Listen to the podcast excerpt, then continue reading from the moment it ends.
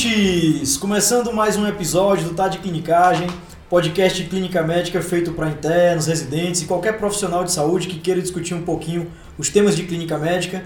O meu nome é Guilherme Moura. Eu sou o Iago Jorge. E eu sou o Guilherme Guzmán. Olha aí, rapaz, olha quem voltou! Convidado especialíssimo aqui de volta. Voltou Guilherme Guzmán. Tamo aí de volta aí. O primeiro episódio dele foi de fibrilação atrial, que foi excelente o episódio, muito prático, arrebentou. Seja bem-vindo, Guzman. Eu sei que eu tô numa furada aqui, né? A gente vai discutir um tema de cardio, eu tô entre dois cardiologistas aqui, tô lascado. Não, não é tema de cardio, não. Tema de clínica médica, esse aqui. Então, pessoal, hoje a gente vai falar sobre dislipidemia, né, um assunto extremamente prevalente em todos os ambientes da medicina, seja no posto de saúde até o ambiente hospitalar. E a gente vai tentar falar um pouco dos aspectos práticos, falar um pouco das, da, da função das gorduras, né, da estratificação de risco cardiovascular. Vai ter dois casinhos que a gente vai falar das medicações, esse é o nosso foco do tratamento. Estatinas, ezetimibe, inibidor de PCSK9 e fibratos. Boa! Muita coisa, hein, hoje? Um tema realmente muito importante, muito comum na prática médica. Quem nunca viu aqui os pacientes tomando simvastatina, atorvastatina, rosuva e por aí vai, né? E só lembrando a vocês que quando a gente fala de dislipidemia, né, a dislipidemia é um dos principais fatores de risco para a doença aterosclerótica, que é o pano fisiopatológico para as principais doenças do ponto de vista de morte e mortalidade no Brasil e no mundo. Né? A gente está falando aqui de doenças como infarto, AVC, doenças cerebrovasculares, né, doenças isquêmicas do coração, que juntas elas perpassam quase a metade das causas de morte no Brasil, né, no Brasil e no mundo. Existe, né, um, na, popularmente um, um, preconceito contra as gorduras, né?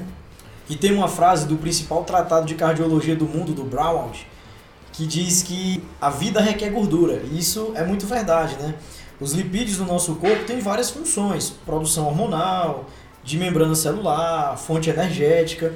Então, e é gostoso, né? Picanhazinha com a gordura. Opa, rapaz. rapaz aliás. Só que a gordura em excesso termina nos prejudicando, como a gente já sabe, né? E, e da onde é que vem aquela sopa de letrinhas? Em LDL, VLDL, como é que é isso? Boa, Iago. Então, cara, a grande questão é que para esses lipídios exercerem a função deles no nosso corpo, eles precisam ser transportados.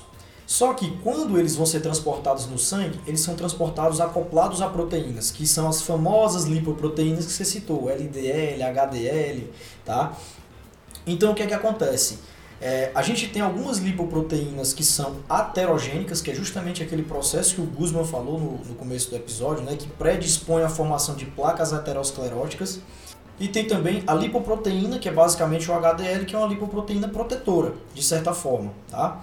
Só um detalhe a mais, essas proteínas que vêm acopladas aos lipídios são as APOs que a gente chama. E aí elas se dividem de uma, de uma maneira geral em ApoA e ApoB. Todas as lipoproteínas que têm ApoB são aterogênicas, tá? Hum. E o HDL que tem ApoA não é aterogênico. Só pontuando mais uma coisa em relação a, aos tipos de lipoproteínas, Lembrando que colesterol ruim, né, o, o popular colesterol ruim seria o LDL, é, de baixa densidade, ele tem um maior potencial aterogênico, como foi dito pelo Guilherme, e o porquê que o HDL ele não tem esse efeito e tem até um efeito possível protetor, né? A gente sabe que no metabolismo de, do, do, ciclo hepático e circulatório da, das, das, lipoproteínas, o HDL tem a função mais ou menos grosseiramente para ficar mais fácil o entendimento de retirar o colesterol sistêmico e joga de volta para o fígado. Então seria um efeito de tirar o colesterol em excesso de tecidos como os vasos sanguíneos. Então, por isso que o HDL ele é dito aí como é um bom colesterol, né? É o HDL H de higiene, é, Guzman? Pelo que eu entendi ah, aí. Gostei. Ô, Iago, e me fala uma coisa. E, tipo assim, a gente viu essa sopa de letrinhas, LDL, né? Triglicérides, HDL. Mas como é que funciona isso? Existe uma divisão em relação ao aumento dessas, dessas lipoproteínas no sangue ou é tudo igual? Como é que funciona? Boa, Gui. Exatamente. Existe uma classificação. Tem alguns tipos, né? Que é baseado em cada alteração é, dessas lipoproteínas que a gente comentou. Primeiro, a gente tem a hipercolesterolemia isolada, que é basicamente um aumento da LDL. A gente tem a hipertrigliceridemia, que é aumento de, hiper, de triglicerídeos. Tem também a forma mista, que é uma mistura dessas duas, e tem outro tipo que é a que a gente fala que é o HDL baixo. Lembra do H de higiene, né? O colesterol bom baixo. Então esses são os quatro principais tipos de dislipidemias. E falando assim, pessoal, de um aspecto mais prático, é impossível a gente falar de dislipidemia sem falar em estratificação de risco cardiovascular.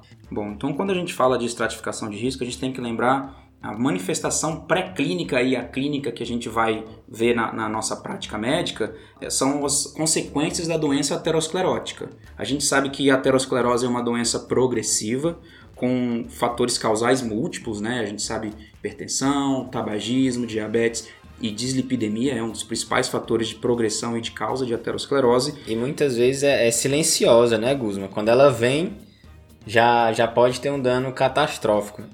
É isso aí, Iago. Um detalhe interessante é que metade dos pacientes que se apresentam com síndrome coronariana aguda nunca tiveram nenhum sintoma. O cara já abre né, a consequência da aterosclerose com um evento muito grave. Exatamente. E aí que está o desafio da gente determinar quais são os pacientes e para isso que serve a estratificação de risco, né? A gente determinar quais são os pacientes antes de romper o horizonte clínico, ou seja, antes de eles terem um evento cardiovascular, é, naquela fase ali pré-clínica da doença aterosclerótica, quem são os pacientes que mais vão se beneficiar de alguma intervenção.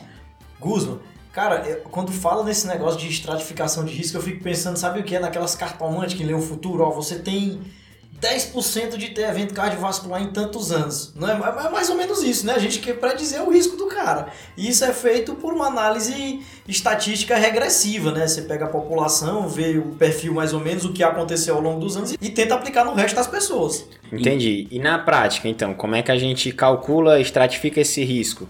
Então, assim, a estratificação de risco nada mais é do que uma ferramenta, é uma calculadora, e essa calculadora ela utiliza fatores de risco independentes, integra esses fatores de risco porque são efeitos sinérgicos, né, e gradua de acordo com a gravidade de cada fator de risco. Assim, essas calculadoras elas servem então basicamente para estimar o risco de evento nos próximos 10 anos. Então, quando eu calculo o risco cardiovascular do meu paciente, eu estou querendo saber quem são os pacientes que se beneficiam de alguma intervenção. Primeira coisa que a gente tem que ter em mente é: se eu estou fazendo uma conta para predizer o risco de alguma doença, é, não faz sentido eu utilizar essa calculadora em algumas situações específicas. E a principal situação delas é se o paciente já teve algum evento cardiovascular. Então, tá? resumidamente, né, Se o cara já infartou ou teve um AVC, ele já é de muito alto risco. Acabou, muito alto risco. Não já precisa tem mais indica... calcular nada. Exatamente. Já tem indicação de tratamento e aí a gente vai falar mais na frente indicação de alta potência. Sim, Guzman. E aí, cara, a gente saiu do paciente de muito alto risco, né? É aquele paciente que ou já teve um evento, ou tem alguma evidência de uma placa aterosclerótica que ocupa mais de 50% de um volume arterial. Beleza. E aí depois a gente vem pro alto risco, né? Quais são os pacientes, Guzman, que se encaixam nesse, nesse subtipo aí?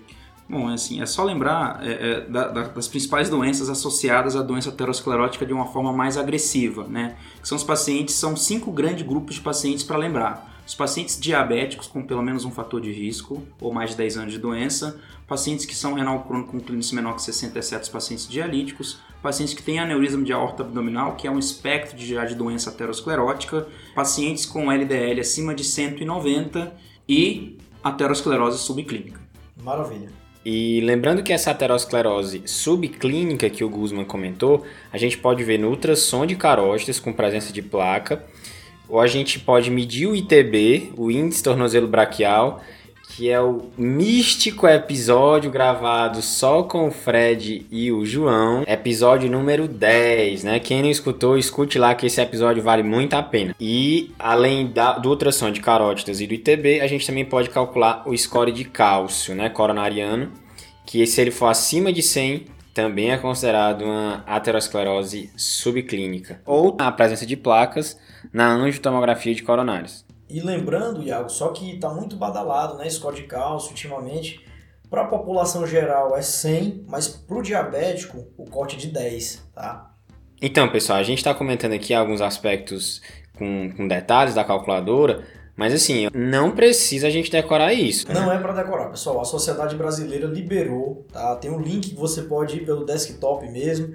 Tem um aplicativo para o iOS, quem usa iPhone, tem um aplicativo para Android também. Então lá você tira o celular do bolso, calcula o risco cardiovascular e detalhe, ele já te dá a indicação do tratamento e a meta. Então, assim, quando você faz o risco cardiovascular do seu doente pela calculadora, enfim, tem várias categorias lá de, de, dos dados que você vai preencher, ele vai te dar um risco estimado de um evento cardiovascular nos próximos 10 anos.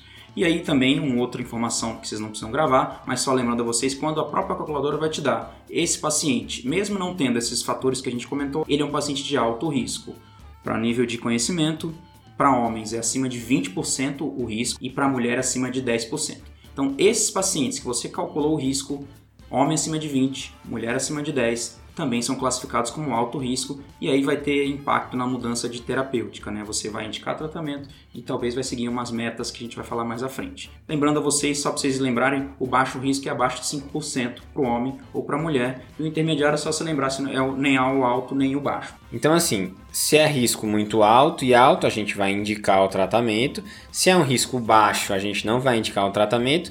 E esse grupo aí da meiuca, né? O grupo intermediário, o que, que a gente vai fazer com eles? Essa é a pergunta que está em voga no momento, assim, né? Por que está em voga no momento? A gente sabe isso é, é, um grande problema das calculadoras de risco. De todos os scores de risco, o problema é justamente os pacientes de baixo intermediário, principalmente intermediário risco.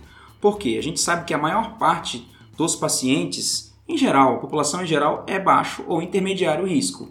E a gente sabe também de estudos observacionais de que dois terços dos eventos é, é, que ocorrem ocorrem nessa população. Então, é, é quer dizer que eu não estou pegando esses pacientes com meu risco cardiovascular. E a gente ainda não sabe é, exatamente o que acontece. Né? Se o paciente caiu no risco intermediário, você tem indicação de refinar o seu risco. E como é que a gente faz isso? A gente tem algumas opções Todas elas possuem críticas e prós e contras, mas o que as diretrizes trazem é que você pode lançar mão ou de score de cálcio, que é uma tomografia sem contraste, para avaliação da quantidade do burden aterosclerótico de cálcio coronariano. Guzman, isso é legal, cara, até porque essa tomografia né, do score de cálcio é uma tomografia de tórax e ela tem baixíssima dose de radiação, né? O pessoal fala que se equivale a uma mamografia. Então, em relação à radiação não tem problema e em relação ao contraste também ela não é feita com contraste. E assim, gente, só lembrando a vocês, é, score de cálcio é um exame diferente de angiotomografia de coronárias, Perfeito. certo? O score de cálcio é um exame de estratificação de risco e não de diagnóstico. Se o seu paciente já tem o diagnóstico de doença coronária, não faz sentido você ficar pedindo uma, um score de cálcio para ele, Boa. certo? Outros exames que você pode lançar mão também, que a diretriz brasileira, a própria diretriz europeia também traz. Você pode lançar mão do PCR ultrassensível, existem alguns estudos que mostraram alguma associação, é, dosagem de LPA em algumas situações também. Ah, e outra também é ultrassonografia de carótidas ou de artérias femorais. Então, só para ficar mais claro, meu paciente assintomático, risco cardiovascular intermediário, eu lanço mão dessa estratégia para reclassificar o meu paciente. Então, Guzman, score de cálcio, ultrassom de vasos cervicais ou femorais, né? Posso usar LPAzinha, PCR, ultrassensível é questionável, mas esses dois primeiros são os bem consolidados. Exatamente, que estão em diretriz são esses dois primeiros. Boa. Então, pessoal, agora passando um rodo na discussão até agora. Chega um paciente para você no consultório e ele tem algumas comorbidades, um paciente meia idade, e você quer descobrir qual é o risco desse paciente ter um evento cardiovascular nos próximos 10 anos. Por que, que você quer saber esse risco? Porque se ele tiver um risco alto, né, dentro do que a gente acabou de conversar, você vai intervir.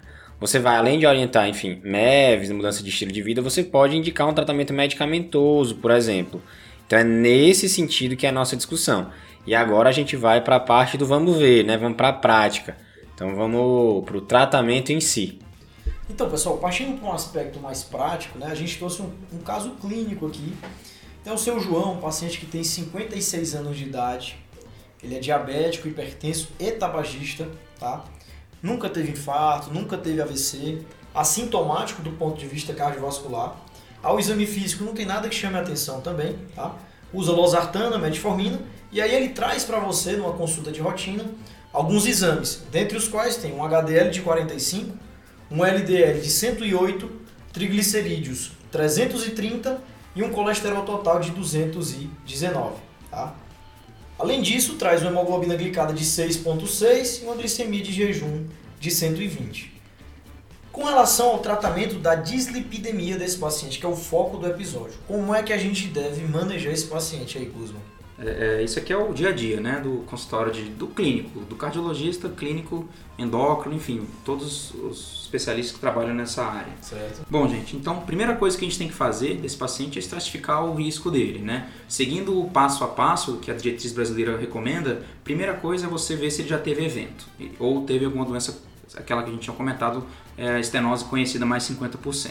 Não tendo essa, a gente passa para o passo seguinte, que é avaliar se o paciente tem aqueles cinco aquelas cinco condições que já indicam como paciente de alto risco. No caso desse paciente, ele é um paciente diabético, por acaso não tem o tempo de evolução de doença aqui, mas ele tem outros fatores de risco. É um diabético com fatores de risco. Então, já de cara, esse é um paciente de alto risco cardiovascular, certo?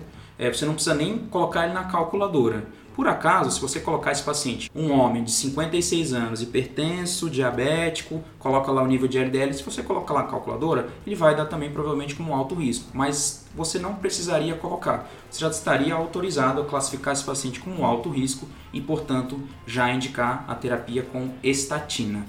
Boa, Guzmão. Cara, então assim, em relação ao tratamento do, do paciente de um modo geral, tá? Para todo paciente, a gente vai indicar mudança de estilo de vida, caso esse paciente não tenha um estilo de vida saudável. Então, em relação, por exemplo, cessar tabagismo, se for necessário, a gente encaminha esse cara para o ambulatório de antitabagismo, tá? Tratar a hipertensão arterial dele, ver se ele realmente está na meta. Então, uma coisa que a gente faz muito na prática é solicitar o paciente a fazer uma MRPA, uma monitorização residencial da pressão arterial para ver se está no nível né, indicado para ele. Aí ele. Eu sempre peço, inclusive, para trazer anotado na próxima consulta. Uma outra coisa, atividade física, tá? As sociedades, de um modo geral, recomendam é, 150 minutos de atividade moderada por semana, né? Então isso dá mais 5 dias de meia hora. Ou então 75 minutos né, de, com alta intensidade, né? Boa, Iago. E eu acho também interessante colocar que assim, é, qualquer atividade física parece ser melhor do que nada. Então, assim, eu acho que o ideal é você ir orientando o paciente até de uma forma de prescrição, assim, você deixa por escrito que ele deve praticar atividade física. Aí você pode orientar que ele comece mais devagar e vá aumentando a intensidade, que ele tenha uma, uma orientação de um profissional, ou que ele vá pelo menos colocando assim 30 minutos, três vezes por semana, enfim, que ele vá é, progressivamente é, aumentando tanto a intensidade quanto a duração da atividade física, mas é fundamental a prática de atividade física nesse contexto. E outra coisa, pessoal, nunca. É, é, é como todo mundo quando vai entrar na academia, nunca vai estabelecer metas grandes para aquele paciente. Para um paciente que é sedentário, realizar meia hora de caminhada às vezes é muito, entendeu? Então começa devagar, como o Iago falou, estabelece, ó, caminhe 10 minutos, depois ele vai aumentando progressivamente. E outra coisa, pode ser o que ele quiser. E a hidroginástica, aí eu gosto de caminhar, gosto de andar de bicicleta, o que ele quiser tá bom, tá certo? Beleza, Iagão. Cara, em relação a. Continuando né, na terapêutica não farmacológica, que é extremamente importante, tem a dieta, né, Iago? Isso, Gui. A dieta, assim, vamos lembrar, né? Assim, a gente, na medicina baseada em evidências, a gente usa né, o resultado de estudos, né? Só que nessa parte de dieta, vale lembrar, é muito difícil você estudar o impacto dos alimentos né, na, na saúde das pessoas, porque são diferentes alimentos, são diferentes pessoas. É muito difícil analisar esse impacto. Mas a gente tem algumas recomendações presentes nas diretrizes. Né? Em relação à dislipidemia, a gente tem algumas principais. Evitar a gordura trans, né? E evitar gorduras saturadas, aumentar o consumo de fibras, diminuir o consumo de carne vermelha, e aí, assim, é, estimular então o consumo de frutas, de vegetais, cereais, legumes, peixe, né, iogurte. Tudo isso está presente na diretriz da europeia, viu, pessoal? Mas, o Gui tá rindo aí, mas está presente na diretriz Eu fiquei triste aqui, viu? A minha dieta tá longe disso aí, ó. Assim, quem quiser se aprofundar mais nesse assunto, né, tem duas, dois tipos de dieta que a diretriz europeia traz como sugestão, né? Tem a DASH. Sabe o que é a DASH, Gui? Sei não, cara. O que é? Abordagem dietética para parar a hipertensão. Uhum. Dietary Approaches to Stop Hypertension. Que Boa. Isso? Rapaz, eu lembro. Que é cultura. É. Eu lembro é. que no começo da residência o Fred fazia a dieta do Mediterrâneo. E ele vivia andando com as uvas passas. Fredão? Sim, ele mesmo. Olha. No começo da clínica ele andava com um pote de uva passa pelo hospital. E é isso mesmo. E a, a dieta do Mediterrâneo, ela parece bastante com a, com a DASH, que é mais ou menos o consumo dessas coisas que eu falei, só que ela acrescenta o consumo de óleo de oliva extra virgem. Eu achei muito legal, pessoal, essas informações das dietas, da alimentação, mas acho que foge um pouco do escopo do nosso episódio, então quem quiser mais, é, na diretriz ele fala e tem outros artigos que abordam isso. Então agora, pessoal, eu queria ressaltar uma coisa que eu achei muito interessante na, que a diretriz europeia traz. Então, Guzman, tu sabe qual é a intervenção que isoladamente é a mais útil, que tem o maior impacto para baixar triglicerídeos? A intervenção não farmacológica. Triglicerídeos? Redução do consumo de álcool? Chutei. A parada na ingestão de álcool, né, é, o, é a intervenção com maior impacto para diminuir triglicerídeos em si. Também ajuda na, na redução do LDL. Ainda bem que o meu triglicérides é normal. Boa. Me lasquei. E aí, Iago, só para fechar essas questões do, do tratamento não farmacológico, tem uma coisa muito importante também que é a perda ponderal. Tá tudo associado, na verdade, né? Então, pessoal, aqui eu queria é, dar uma pausa para ressaltar que não adianta só colocar na conduta orienta o MEV. É, tem que é, verbalizar e tentar motivar os pacientes nas consultas ambulatoriais a praticar essas medidas não farmacológicas, né? elas são muito importantes. Para muita gente, escrever Oriento MEV é um desencargo de consciência, né? O cara fala assim, ó, tem que parar de fumar e perder peso. Aí bota lá, Oriento MEV. Todas as minhas condutas lá é igual ao suporte intensivo. Quem quiser ler mais sobre esse assunto, pessoal, tem uma diretriz de prevenção cardiovascular da Sociedade Brasileira de Cardio em 2019. Né? É sensacional essa diretriz, ela fala de várias estratégias é, em relação à dieta, perda de peso, parar de fumar, praticar atividade física. Ele fala até, inclusive, medidas em relação à espiritualidade dos pacientes. é Opa, bem interessante isso é essa diretriz. importante, É, realmente. Isso aí é um, é um- é um conceito cultural, né? Eu acho que não é nem só a parte médica, isso aí é interessante até para as pessoas da área não médica. É, com certeza. Então, E quem quiser saber mais sobre essa diretriz vai estar nas nossas referências aqui do episódio. Boa! Então, pessoal, a gente falou agora de terapia não farmacológica, né? Que a gente vai orientar para praticamente todo mundo, inclusive para a gente também. E a gente vai falar de terapia farmacológica. Quando a gente fala de dislipidemia, grandes estrelas são as estatinas, né? Simvastatina, atorvastatina, rosuvastatina, tem várias. No caso do nosso paciente aqui, como o Guzman bem falou, é um paciente de alto risco. Então, esse paciente, a gente tem que entrar, né, tem indicação de entrar com estatina de alta potência. É, Gui, me fala uma coisa. Então a gente falou bastante aqui de mudança de estilo de vida e agora a gente está entrando na estatina. Existia uma estratégia de mudar estilo de vida durante três meses, né? A gente oferecer isso para os pacientes antes de prescrever o- a estatina. É verdade? Como é que é isso?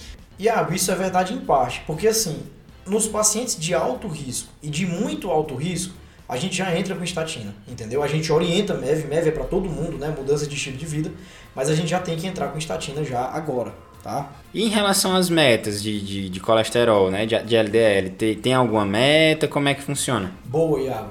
A primeira coisa que vocês têm que ter em mente, pessoal, é que o que a gente vai perseguir é a meta de LDL. Essa é a primeira meta, tá? Boa! Então é o seguinte: o paciente que tem alto risco ele tem que ter um LDL abaixo de 70. É isso que a diretriz coloca.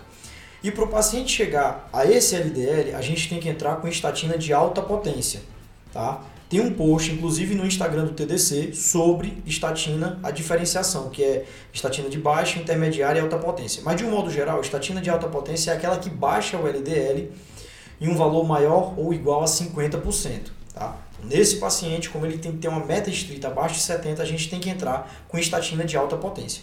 E a estatina de alta potência, a gente vai ter o que? A gente tem a torvastatina, a partir de 40 mg é de alta potência. A gente tem a rosuvastatina, a partir de 20 mg também é de alta potência. E existe uma associação, né, que é o Vitorinho, o nome comercial, que é simvastatina com ezetimiba, que também é uma opção para esse paciente. De um modo geral, a gente entra com a torva ou rosuvastatina. Então, então Guilherme, só é, recapitula para o pessoal que está ouvindo aí, quais são as metas de acordo com os riscos dos pacientes? Repete, por favor. Beleza, Guzmão. Então é o seguinte, a diretriz brasileira coloca números fixos, tá? Então, o paciente que é de baixo risco, ele tem que ter um LDL abaixo de 130. O paciente que é de risco intermediário tem que ser um LDL abaixo de 100. O paciente de alto risco abaixo de 70 e o paciente de muito alto risco tem que ter um LDL abaixo de 50. Esse é o alvo que você tem que perseguir, o LDL. Se você não consegue perseguir o LDL, tem dificuldade de dosar onde você está, você vai dosar o colesterol não HDL, tá? E aí as metas elas só se modificam porque você adiciona 30. Por exemplo, o paciente que tem que é de muito alto risco, no lugar de ser 50 vai ser 80, o de alto risco no lugar de ser 70 vai ser 100, tá? Porque todas as lipoproteínas não HDL, elas são aterogênicas. Certo, então o colesterol não HDL seria o total menos o HDL. Perfeito. Beleza. E, e, Guilherme, assim, existe alguma, alguma regrinha, alguma forma de você prever quanto de redução você teria de LDL com a estatina? Boa, Guzman. Quando a gente fala em potência de estatina, a gente está falando para o paciente que não toma estatina, tá? Então o paciente vai iniciar o tratamento, estatina de alta potência é aquela que baixa maior ou igual a 50% do LDL. Beleza. Só que para o paciente que já está tomando estatina, a cada dobrada de dose, vamos supor, o paciente toma a Torva 40. Ele reduziu o LDL dele a um determinado número X. Se eu dobro a dose, vou para 80 mg de atorvastatina, eu só vou ter um acréscimo de 6%, tá? Em relação ao basal que ele já estava. Então, por exemplo, o paciente usa a torvastatina, tem um LDL de 200, usava 40, tá? Baixou o LDL para 100, 50%. Se eu dobro a dose da atorvastatina, ele baixa 6% só, então vai o quê? Para 94. Tá? Então, em algumas situações, não vale muito a pena você aumentar muito a dose. Inclusive, o FDA em 2011 recomendou não mais usar simvastatina 80. Então, ninguém começa simvastatina 80 miligramas. Se o paciente já está tomando, está se dando bem, não tem efeito colateral, você continua, mas iniciar não, porque aumenta muito o risco de efeito colateral sem grande benefício. Ô, Guilherme, e antes de iniciar a estatina, cara, existe alguma recomendação, alguma coisa que possa ser feita, uma coisa ser dosada? Guzman, boa. A diretriz brasileira, o que, que ela recomenda? Que todo mundo, antes de iniciar a estatina, dose TGO e TGP, tá? Porque existem raros casos de toxicidade hepática. E aí, se eu tenho o TGO TGP basal do paciente, eu sei que está ocorrendo ali uma toxicidade, tá? Em relação a CPK, eu não preciso dosar de rotina, exceto em três situações básicas. Se o paciente já teve mialgia associada à estatina, se ele tem história familiar de alguma miopatia, tá? E se ele usa alguma medicação que interage com estatina também, o que é muito frequente, porque por exemplo, um grupo de medicações que interage com estatina são os bloqueadores de canal de cálcio. Inclusive, tem um post muito interessante no Instagram do TDC, que é a associação de simvastatina e anlodipino. Que tem de errado nessa associação? Confiram lá que tá bem legal esse post. Só um detalhe, que além de dosar TGO e TGP antes do início do tratamento com estatina, a diretriz brasileira sugere que você deve reavaliar a lesão hepática quando tem algum sinal ou sintoma que sugere hepatotoxicidade. Só que isso é uma coisa bem, bem ampla, vamos dizer assim, né? Ele coloca que a pessoa pode reclamar de fadiga, fraqueza, perda de apetite, dor abdominal, urina escura e enfim. E aí uma coisa que é mais clara é quando aparecer icterícia, né? Então, assim, ficar atento, paciente usando há pouco tempo ou, ou, com recente aumento de dose de estatina, ficar atento a sinais frustros, queixas bem inespecíficas que podem sugerir uma hepatotoxicidade. Aí você tem que é, é, dosar novamente TGO e TGP. Boa. Então, os efeitos colaterais possíveis da estatina seriam hepatopatia, miopatia no espectro mialgia ou miopatia inflamatória de um modo geral, o principal efeito colateral é a miopatia, que pode se manifestar com fraqueza, dor muscular ou cãibra. Tá? De um modo geral, é isso. Em relação à miopatia induzida por estatinas, né, só lembrando para vocês que em geral é uma miopatia simétrica de grandes grupos musculares. Os sintomas em geral começam nas primeiras quatro semanas, mas pode também acontecer mais tardiamente e melhoram também em geral após quatro semanas de suspensão. Cara, então só para pontuar uma coisa também, o, as estatinas elas também tratam hipertrigliceridemia. De um modo geral, elas baixam o triglicerídeo, elas baixam o LDL, a depender da potência, né? E elas aumentam o HDL. Ô Iago, só para a gente finalizar esse caso aqui. O seu João está perguntando que horas que ele pode tomar a estatina dele. Eu vou prescrever para ele rosuvastatina 20 miligramas. E aí? Ele toma de manhã, ele toma de tarde, de noite, de madrugada? Como é que isso funciona, Iago? Boa, Gui. Essa é uma dúvida muito frequente, né? O brasileiro, é, né? Essa dúvida. Tanto dos pacientes quanto dos médicos, né? Que assim, tem uma tabela no Up to Date em que ele coloca o seguinte: ele coloca que a simvastatina deve ser administrada à noite, já a rosuva e a torva a qualquer hora do dia, bem como também a pravastatina e a pitavastatina. Bom, gente, então, só sumarizando o, nosso caso que o Guilherme apresentou aqui, o que, é importante vocês saberem? Saber estratificar o paciente, a gente fez aqui na nossa listinha de, de sequências, saber que ele tem indicação de tratamento de estatina e qual a potência de estatina, saber o, o meu alvo de estatina, a gente também comentou, saber um pouquinho também das, dos efeitos colaterais possíveis e como manejar é, é, do ponto de vista laboratorial de rastreio, né? A gente comentou de CPK e TGO, TGP. Cara, e uma dúvida que todo mundo tem também. O seu João chegou pra gente, ele tem aí um LDL de 108, é um paciente de alto risco, mas ele tem a meta de LDL abaixo de 70, certo? Aí você prescreveu lá a rosuvastatina para ele, a sua atorvastatina, estatina de alta potência, e ele volta para ti no outro ano com um LDL de 56, por exemplo. Aí é uma dúvida que todo mundo tem. Nesse caso, eu tiro a estatina, eu posso baixar a dose. O que, que a diretriz recomenda nesse caso? A recomendação é seguir a estratégia inicial. Então você mantém a potência de estatina que você estratificou seu paciente inicialmente, até porque lembrando a vocês que a estatina, o efeito dela não é só em redução do LDL, nós também temos efeitos pleotrópicos anti-inflamatórios, remodelamento de placa. Então a estatina, uma vez começada em alta potência, você vai manter até o resto da vida desse paciente. Boa! Sim. Aí voltando aqui ao caso do seu João, rapidão. Vamos supor que a gente prescreveu lá a rosuvastatina em dose máxima, tá? Mas ele volta daqui a dois, três meses e ainda não está no alvo. O LDL dele ainda está fora do alvo, ainda está acima de 70. A gente tem alguma opção para adicionar? O que, que a gente pode fazer nesse caso?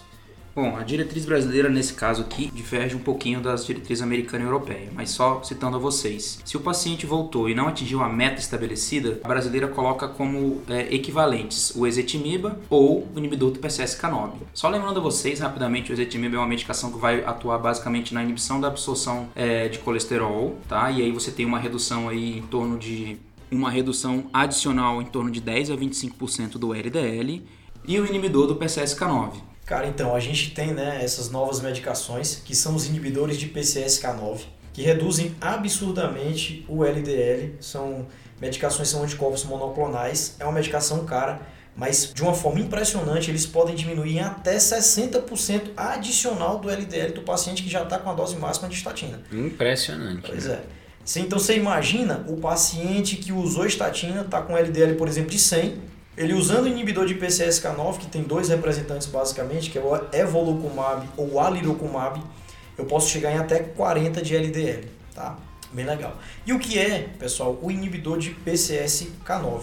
Na realidade, é uma enzima que a gente tem no sangue e essa enzima degrada o receptor de LDL do hepatócito. E o que, que acontece? Esse receptor de LDL do hepatócito, ele coloca o LDL para dentro da célula hepática. Então ele reduz o LDL sanguíneo. Essa enzima PCSK9 degrada esse receptor. Então se eu inibo a enzima que degrada, eu vou ter mais receptor de LDL na superfície do hepatócito, né?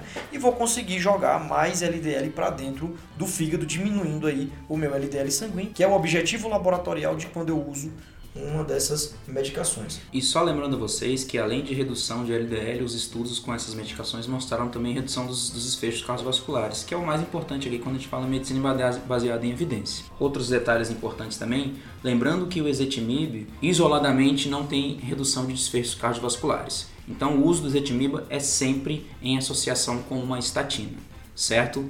Então, resumindo, para esse paciente, Guilherme, se ele voltou e ainda não atinge a meta com a dose máxima tolerada de, de estatina, é, você tem indicação de escolher uma das duas medicações. A escolha geralmente se recai sobre o ezetimibe, porque é uma medicação por via oral, e bem mais barato. O principal limitante dos inibidores de PCSK9 é o preço. No Brasil você vai gastar algo em torno de mil reais por mês, entendeu? Então muito caro. Exatamente. Por isso que até a diretriz europeia e americana eles colocam como segunda linha o ezetimibe e terceira linha o inibidor de PCSK9. Mais para essa questão de custo-efetividade. Boa! Partindo agora para o caso número 2. É, seu José tem 45 anos, foi visto no exame de rotina um uma hipertrigliceridemia. Ele é um paciente que não fuma, tem uma dieta razoável, faz uso de bebida alcoólica uma vez por semana, aos finais de semana, e faz exercícios regularmente. Não toma nenhuma medicação, não tem história familiar importante para doença cardiovascular, sua pressão arterial é normal no exame físico, o IMC dele também é normal, e a dosagem laboratorial dele, o triglicérides é de 600, colesterol total de 240, o LDL de 120 e o HDL de 30. A sua glicemia em jejum é de 90 mg por decilitro, função renal e tiroidiana são normais. E aí, Iago, como é que você abordaria esse paciente ambulatorialmente? Pronto, muito bom esse caso, tá, Guzman? Então, assim, a gente vai ter que abrir algumas chaves de discussão nesse caso. Primeira coisa, é, esse triglicerídeos dosado, ele era em jejum, Guzman? Em jejum, já veio em jejum então, para você. Porque se for um triglicerídeo dosado sem jejum, a diretriz recomenda quando vem acima de 440, você repetir essa dosagem em jejum. Então ele já veio em jejum, então a gente é, considera esse valor. Bom, então deixa eu ver se eu entendi. Iago. Quer dizer que a dosagem do lipidograma, colesterol total, LDL, HDL, triglicérides, não precisa necessariamente ser em jejum, exceto se os níveis de triglicérides forem maior que 440, é isso? Isso, aí se vier acima de 440, você precisa repetir o triglicerídeos em jejum. Boa.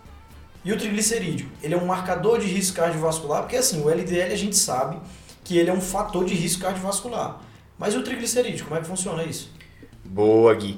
Exatamente, assim, o triglicerídeos, ele é uma, ao contrário do LDL, que é bem estabelecido, que é um fator de risco e que a gente deve procurar baixar esses níveis para reduzir desfechos cardiovasculares e morte, o triglicerídeos, ele é uma, é uma área mais assim, nebulosa, sabe? Uhum. A gente ainda não tem assim é, uma comprovação, um estudo robusto que prove que o triglicerídeos é aumentado e que quando você baixa um paciente que tem triglicerídeo aumentado, você vai ter uma redução de evento cardiovascular e morte, por exemplo.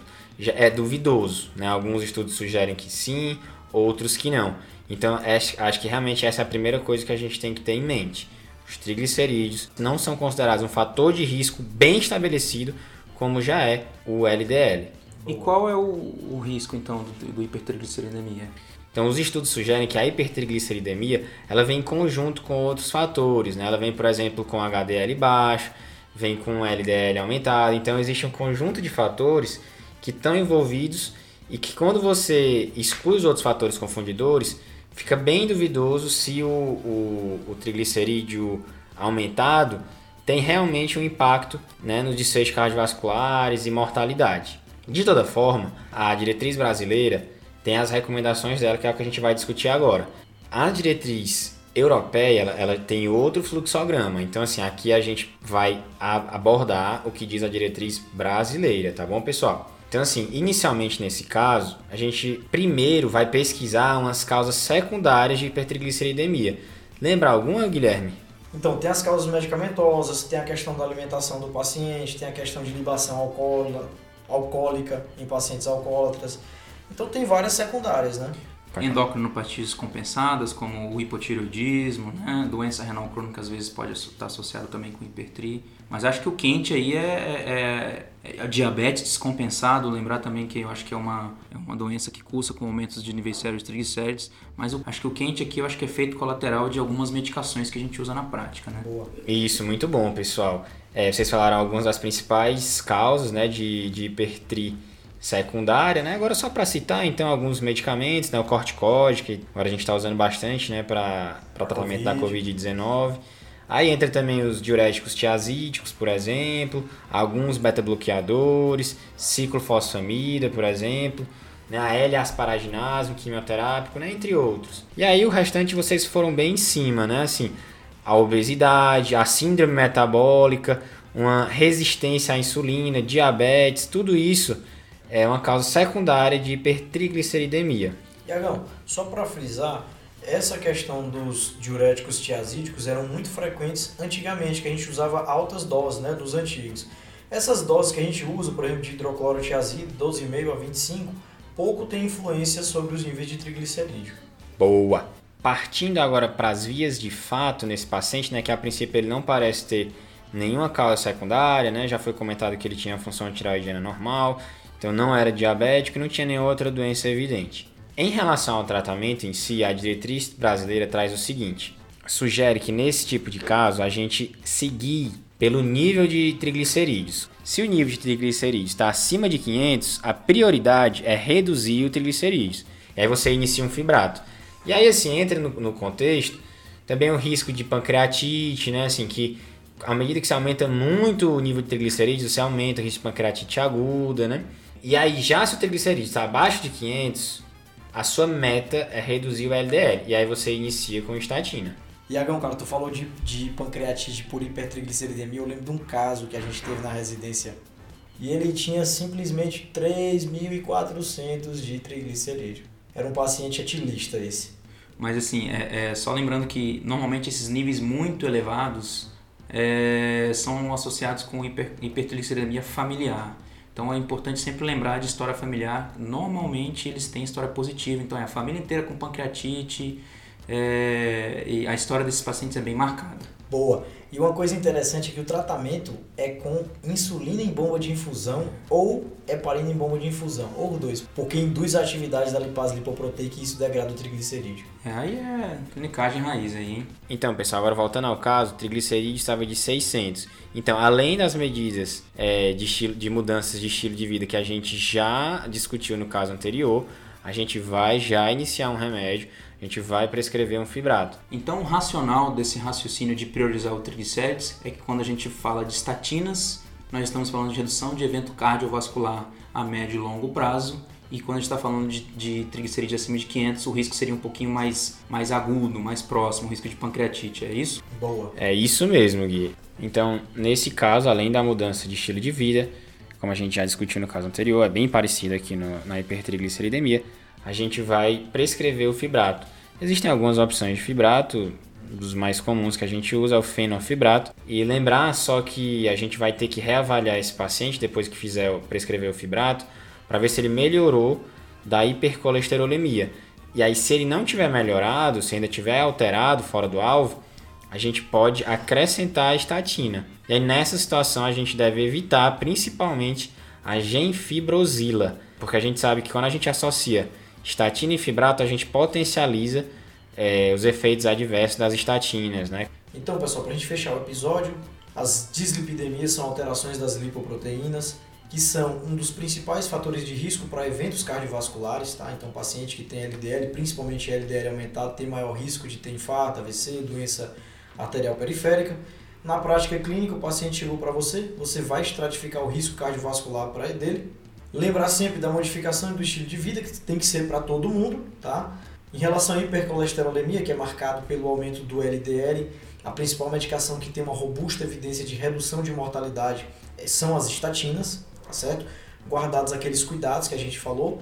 É, em relação aos pacientes que têm triglicerídeos acima de 500, a gente tem que iniciar fibrato e depois a gente avalia se há ou não necessidade de iniciar estatina. Bom, em relação ao desafio da semana passada, a gente perguntou qual a doença que quando o paciente tem, ele tem que esperar um ano para se vacinar. A resposta é herpes zoster, pessoal. E aí, Agão, quem foi que respondeu corretamente? Boa, Gui. É, muita gente respondeu a gente lá na, nos comentários, né, do desafio que a gente lançou no Rios. Então foi o Thiago Emanuel, o Judá, a Paula Délia e o Júnior Oliveira. Além deles, a Vanessa Simeone, residente de clínica médica aqui da Unifesp, e o Gabriel Cali, que ele é da Med Rio Preto, da FAMERP. Então um abraço, pessoal. Valeu, Boa, Parabéns aí, galera. Essa era difícil, hein? Essa eu, tava, eu também não sabia, não. E aqui com o convidado especial, Guilherme Guzman, que vai lançar o desafio da semana. Vamos lá, Guzman. Pessoal, o paciente está no ambulatório usando estatina, veio para você com queixa de muita mialgia e CPK aumentado. Você suspende a medicação, pede uma reavaliação em dois meses com exames laboratoriais. CPK permanece aumentado e o paciente continua sintomática. Nessa situação, o que vocês não podem deixar de pensar? Doença é grave, hein? Doença é grave. Não pode deixar passar. Então, pessoal, basicamente é isso e agora vamos para os salves. Boa. Boa. Então eu vou mandar aqui meu salve para o João Paulo de Almeida. Ele mandou uma mensagem muito bacana aqui de desejando um feliz Natal, feliz ano novo para toda a nossa equipe aqui do TDC.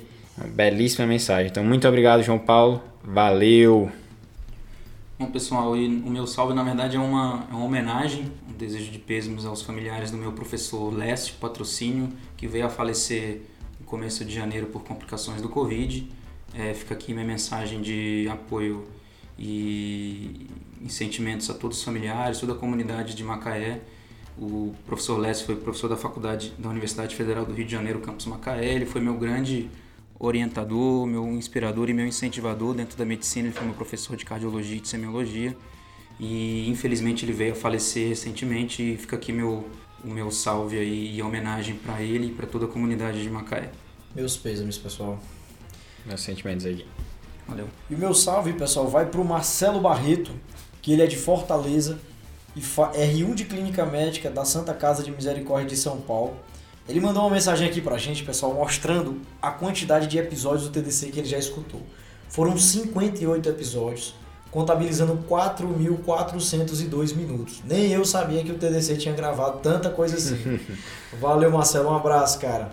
Boa, Marcelo. É isso aí. Espalha a mensagem do TDC aí pela Santa Casa. Então, pessoal, e aí? Fechou o episódio? Fechamos. É isso aí. Muito obrigado. Queria agradecer aqui. Prazer receber o Guzman aqui em casa. Apareça sempre aí, Guzman. Falou, valeu, valeu. valeu. Obrigado, um abraço, pessoal. Valeu, pessoal. Valeu, valeu, valeu, abraço. Tchau, tchau. Falou.